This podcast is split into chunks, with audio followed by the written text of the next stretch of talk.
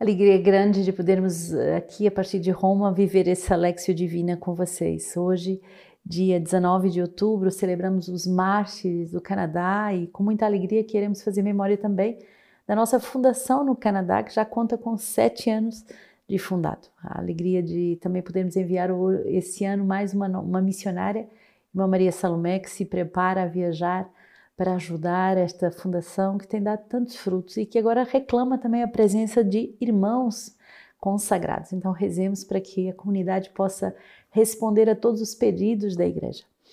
Celebramos também hoje São Paulo da Cruz, fundador dos Passionistas.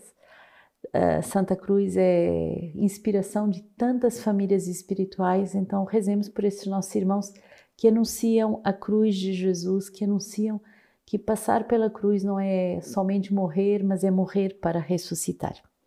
Hoje, Romanos 5, 12 a versículo 21. Eis porque por meio de um só homem o pecado entrou no mundo e pelo pecado a morte. Assim a morte passou a todos os homens, porque todos pecaram.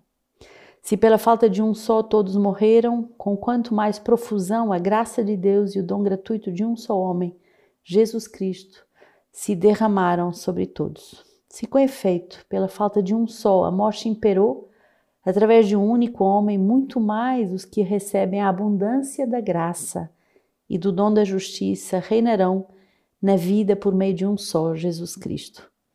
Por conseguinte, assim que, como a falta de um só resultou a condenação de todos os homens, do mesmo modo, a obra de justiça de um só resultou para todos os homens justificação que traz a vida.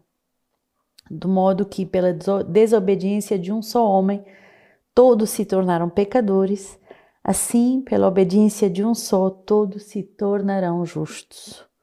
Mas onde voltou o pecado, a graça superabundou, para que, como imperou o pecado na morte, assim também imperasse a graça por meio da justiça para a vida eterna através de Jesus Cristo, nosso Senhor. Essa passagem de Romanos é uma passagem muito forte que transpassa o nosso coração e que nos dá a certeza da misericórdia, onde uh, abundou o pecado, superabundou a graça. O Senhor, uh, ele redobra sempre, ele multiplica sempre a sua misericórdia face ao nosso pecado. E ele vai ser esse um que se vai oferecer para anular as consequências nefastas do primeiro Adão, que por causa da sua desobediência todos nós pecamos e todos nós fomos marcados pelo pecado original. A obediência de Jesus vai abrir uma nova página na nossa história. A obediência de Jesus vai fazer com que possamos verdadeiramente estar uh, unidos a Ele e com Ele nos unirmos ao Pai e com eles aprendermos a viver uma vida nova espiritual. Papa, nesse domingo, quando ordenava aqui em São Pedro dois novos bispos, uh, falava do ministério dos bispos e dava uma imagem tão bonita. Ele dizia: o bispo é o esposo, por isso o anel do bispo. Mas o bispo é também aquele que deve ser santo e por isso a mitra como sinal dessa glória de santidade, dessa coroa de santidade. E também o bispo é o pastor, aquele que pastoreia as ovelhas. Jesus, ele é o esposo da igreja porque ele é o santo dos santos, o santo por excelência, aquele que nos santifica, e ele é aquele que nos pastoreia, que nos tira dos caminhos da desobediência para nos ensinar o caminho da vida, o caminho da plenitude, o caminho do amor. Rezemos então para que nessa escola da misericórdia nós nos convertamos dia após dia para voltarmos ao seu coração e se você que me ouve se sente indigno, incapaz, impotente, é mais simples voltar ao coração de Deus do que perseverar na obstinação de, da desobediência. Então, peçamos esse uh, golpe de asas, como São João da Cruz fala, essa, esse pequeno movimento do coração que nos traz de volta para o Pai, que nos traz de volta para Jesus, onde superabunda a graça, onde superabunda a sua misericórdia. Porque onde o pecado quis imperar, a graça deve imperar. Salmo 39: Não quisestes sacrifício na oferenda, abristes o meu ouvido, não pedistes holocausto nem expiação, E então eu disse: Eis que eu venho. No rolo do livro foi-me prescrito realizar tua vontade, meu Deus. Eu quero ter a tua lei dentro das minhas entranhas. Anunciei a justiça do Senhor na grande assembleia. Eu quero ter a tua lei dentro das minhas entranhas. Anunciei a justiça, Senhor, na grande assembleia. Eis que eu fecho meus lábios, eis que eu não fecho os meus lábios, tu o sabes. Exultem e se alegrem contigo todos os que te procuram. Os que amam a tua salvação repitam sempre: O Senhor é grande. Bonito, o Senhor que nos exorta a essa proclamação uh, da palavra que habita as nossas entranhas, quer dizer que habita o mais profundo do nosso ser. E nas entranhas é o lugar em que geramos, que damos a vida, que gestamos uma nova vida. Então a palavra de Deus, ela vai nos gerar, ela vai nos gestar para uma vida nova e vai gestar outras pessoas. Quando proclamamos a palavra, geramos almas novas. Tão bonito através desse programa da Lexia Divina. Quantas pessoas me escrevem, agradecem e, e dizem ser abençoadas. E, e nós podemos dizer, mas como? É tão simples, é a palavra apenas proclamada. Mas a palavra proclamada, ela gera vidas novas, ela gera almas. Ela tem o poder eh, milagroso de tirar as pessoas do fundo do abismo e de torná-las santas, de torná-las capazes de viver uma vida nova. A palavra, ela pode fazer. A palavra de Deus, ela pode agir profundamente. E o que é que ela pede a cada um de nós é este: eis que eu venho, eis que eu venho para fazer a tua vontade.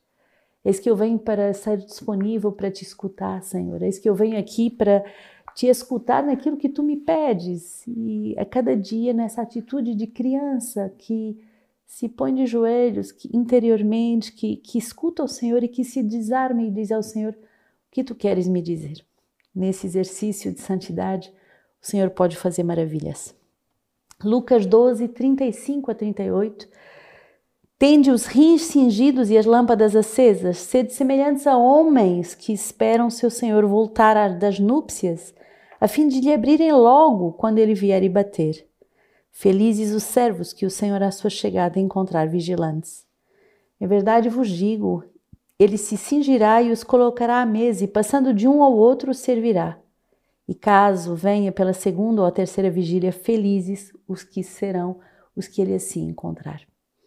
Tão bonita essa imagem de Lucas, nós celebramos esta semana São Lucas, mas São Lucas é esse uh, evangelista das bodas, esse evangelista que nos mostra Jesus como esse esposo que vem bater a nossa porta e que vai voltar uh, esperando que nós lhe abramos logo a porta, que é a porta do nosso coração, a porta da nossa vida, a porta da nossa existência. O Papa dizia, falando para os bispos, mas aquilo que ele disse aos bispos é bom para cada um de nós, que devemos ser vizinhos de Deus, que a primeira vizinhança que devemos viver é sermos vizinhos de Deus através da vida de oração. Para isso não temos desculpas, temos sempre tempo para rezar, para nos encontrarmos no segredo do nosso coração.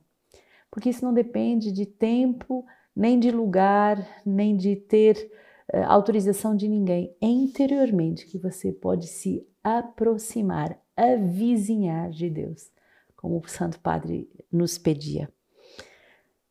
Hoje celebramos os mártires canadenses uh, que uh, são lembrados todos juntos, apesar de terem falecido em momentos diferentes no século XVII.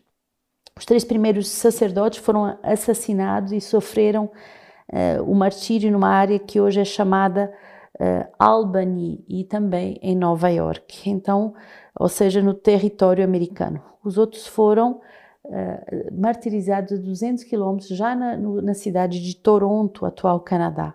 Por isso são chamados uh, mártires norte-americanos, porque tem uh, do Canadá e dos Estados Unidos também. Então, rezemos por esses mártires que dão a vida pela evangelização e que vão até o fim. No século XVII, um grupo de jesuítas franceses uh, decidiu partir para proclamar justamente o Evangelho nestas terras da Nova França e uh, foram assassinados uh, depois de emitirem os votos religiosos. Foram torturados e, apesar de tudo, continuaram com muita coragem na sua missão de evangelização. Todos uh, jesuítas e todos missionários foram proclamados padroeiros do Canadá pelo Papa Pio XII e foi uh, justamente construído em honra, em homenagem a esses santos jesuítas que deram a vida até o fim, um santuário em Ontário. E também celebramos São Paulo da Cruz. Uh, nasce numa pequena região da Itália, de Piemonte, e uh, aos 26 anos uh, o bispo local vai uh, lhe dar a permissão de morar numa cela atrás da igreja da, da, da, paróquia e ali ele vai receber essa inspiração de fundar uma nova família espiritual, a Congregação dos Pobres de Jesus. Naquela cela, por mais de um ano, escreveu a regra, orientada toda ela por amor à cruz de Nosso Senhor. E ele se faz chamar irmão Paulo da Cruz. Vai pregar muito, vai escrever, ele tem mais de 10 mil cartas e eh, a sua grande parte da sua vida ele vai vivê-la na solidão. Vai também, em 1771, fundar o ramo feminino eh, com eh, uma irmã que a ajudou e tornam-se então as irmãs passionistas, que são irmãs de clausura, e uma congregação também eh, de vida apostólica dedicada à educação das mulheres. Então, rezemos por toda essa fecundidade que um só homem é capaz de carregar uh, nessa solitude, nesse coração a coração com Deus e que é capaz de uh, dar como frutos à igreja. Santo Agostinho hoje vai nos dar essa palavra bonita. Temos necessidade de palavras para incitarmos e ponderarmos o que pedimos e não com a intenção de dá-lo a saber ao Senhor ou a comovê-lo. Então, que as palavras possam verdadeiramente incentivar o nosso coração a nos a dirigirmos a Deus e a termos um só coração, uma só alma com Ele. Que o Senhor abençoe-nos nesse dia e nessa semana e que todos os nossos instantes sejam nesse coração a coração com Deus. Que grande alegria poder vos anunciar o próximo compêndio Sementes do Verbo sobre o tema da responsabilidade. Ninguém tira a minha vida, eu a dou livremente. Está belíssimo, com textos muito profundos do nosso fundador. A equipe editorial está trabalhando a todo vapor e você já pode fazer a sua encomenda. Depois de termos meditado a liberdade, agora é o ano em que vamos meditar sobre a responsabilidade, a responsabilidade de dar a vida de dar a vida e de construir um mundo novo, tudo que sou, tudo que tenho.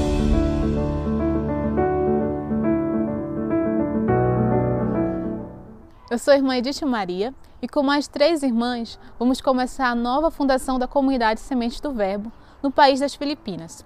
Nós vamos para uma ilha no sul do país chamada Masbate, a pedido de uma outra comunidade. Essa comunidade trabalha com pessoas que vivem dificuldades, problemas em relação a drogas, dependência química em geral. E eles nos pedem um apoio espiritual, e o apoio espiritual é a palavra de Deus. Então nós pedimos que você possa se juntar à nossa equipe, que você possa ser um missionário conosco. Com a sua doação, com seu apoio financeiro, nós podemos fazer com que a palavra de Deus alcance muitos corações nas Filipinas, especialmente aqueles que estão em maior necessidade. Muito obrigada!